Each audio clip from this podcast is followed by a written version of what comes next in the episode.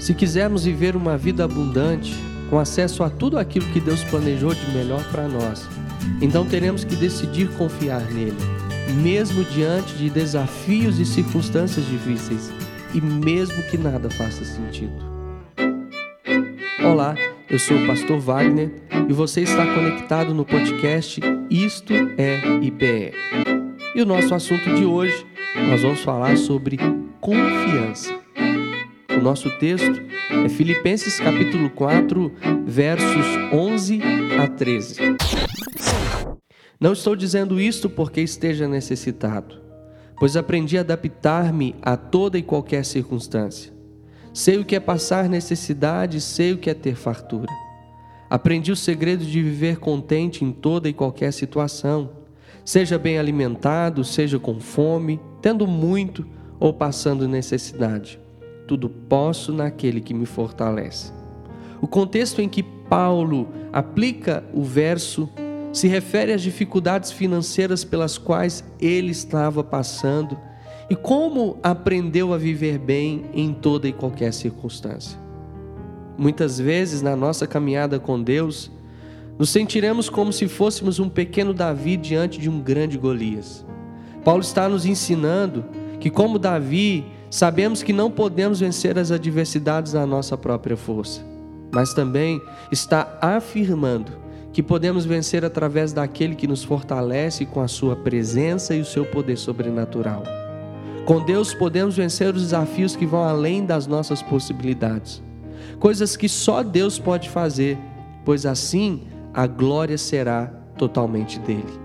A glória de Deus não é alimentar uma multidão com milhões de reais, mas é fazer isso ainda que possuindo apenas cinco pães e dois peixinhos.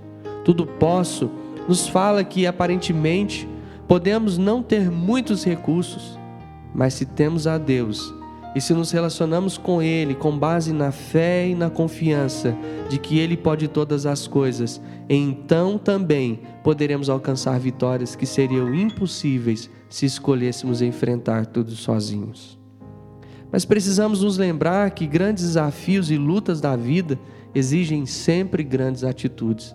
Não há vitória sem luta, não há vitória sem oração, não há vitória sem consagração não há vitória sem jejum, sem uma atitude radical a Deus.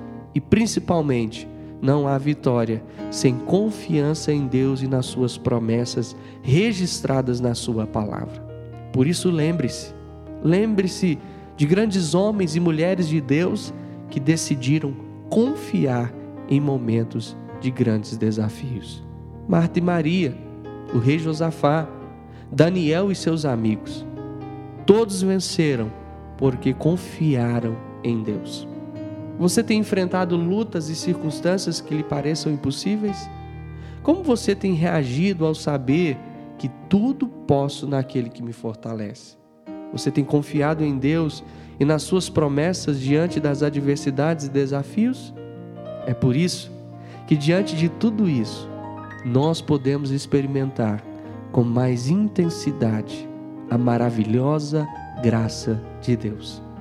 Muitos não conhecem a Deus na prática e por isso ainda não descobriram o quanto Ele é bom. Paulo estava dizendo que diante da sua necessidade financeira, ele não tinha o que fazer, mas Deus é tão bom que faria por ele, independente do seu merecimento. E isso é graça, é favor imerecido. Paulo andava com Deus e tinha experiências profundas com Ele e já tinha ouvido diretamente de Deus: Você não pode mesmo, Paulo, mas a minha graça é suficiente para você. A minha graça te basta. Devemos entender que Deus não precisa de nossas habilidades, mas deseja desenvolver em nós a fé e a disposição em confiar. Só quem se reconhece incapaz e fraco diante dos problemas é que é capaz de dizer diante delas: tudo posso naquele que me fortalece. Quanto maior for o seu desafio ou a sua tarefa, pode ter a certeza que você tem uma aliança com Deus e maior será a medida da graça de Deus sobre a sua vida, maior será a sua provisão. Se a tarefa está a seu alcance, você precisa realizá-la. Mas Deus sempre está buscando alguém que diga: Eu não dou conta, eu dependo da Sua graça. Só depois de constatar isso em nós, é que eu poderei dizer com toda confiança: Tudo posso naquele que me fortalece. Sou o que sou pela graça de Deus. Faço o que faço porque Deus me fortalece. Normalmente você pede a ajuda de Deus diante dos desafios e das tarefas que você precisa enfrentar? Nesse momento em que você está passando, como você entende o poder de Deus se aperfeiçoa nas minhas fraquezas? É por isso que nesse momento em que nós estamos passando, nós podemos experimentar com mais intensidade a presença do Senhor na nossa vida, o poder de Deus Paulo está afirmando que se Deus é quem nos fortalece com a sua força ilimitada, então poderemos ir e fazer muito além do que damos conta por nós mesmos e muito além da nossa própria força. Por isso, se andamos com Deus, então podemos e devemos entender algo que nos force a ir para fora de nossa área de segurança. Alguns sempre dizem: Ah, eu dou conta de fazer isto e isto mas já aquilo ali está além das minhas forças. Se Deus lhe manda fazer algo, faça. Mesmo que a princípio você não acredite e duvide como Sara fez ao ouvir sobre ser mãe na velhice. Mas saiba que se Deus mandou, ele fará. A genuína obra de Deus é feita por Deus e na força que ele dá. Não há necessidade de lágrimas e choro dentro das nossas forças mas elas são necessárias se queremos ir além. Deus quer operar pela força dele. Paulo mesmo foi quem escreveu a Timóteo, dizendo: Portanto, você, meu filho, fortifique-se na graça que há em Cristo Jesus. A forma como você ora, meu querido, revela se você já está operando na sua própria força ou se você está realizando na força que Deus concede.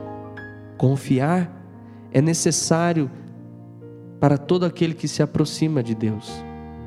Se tudo que temos feito tem sido na medida das nossas próprias forças, então nós não entendemos a importância de verdadeiramente confiarmos em Deus. Temos que aprender a confiar nele, naquele que nos fortalece. Por isso, está na hora de nos movermos na sua direção e darmos cada vez mais um passo de confiança Lembre-se, esta é uma palavra de Deus para você hoje e cumprirá sobre a sua vida. Tudo posso naquele que me fortalece. Que Deus te abençoe em nome de Jesus.